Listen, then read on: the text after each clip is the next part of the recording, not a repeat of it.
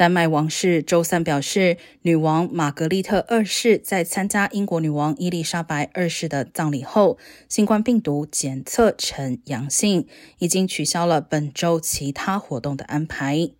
玛格丽特二世是在周二晚上确诊，她周一参加了伊丽莎白二世的国葬，当时共有两千名宾客出席。玛格丽特二世在位五十年，在英国女王去世后，她成为欧洲在位时间最长的国家元首。她和伊丽莎白女王都是英国维多利亚女王的后裔。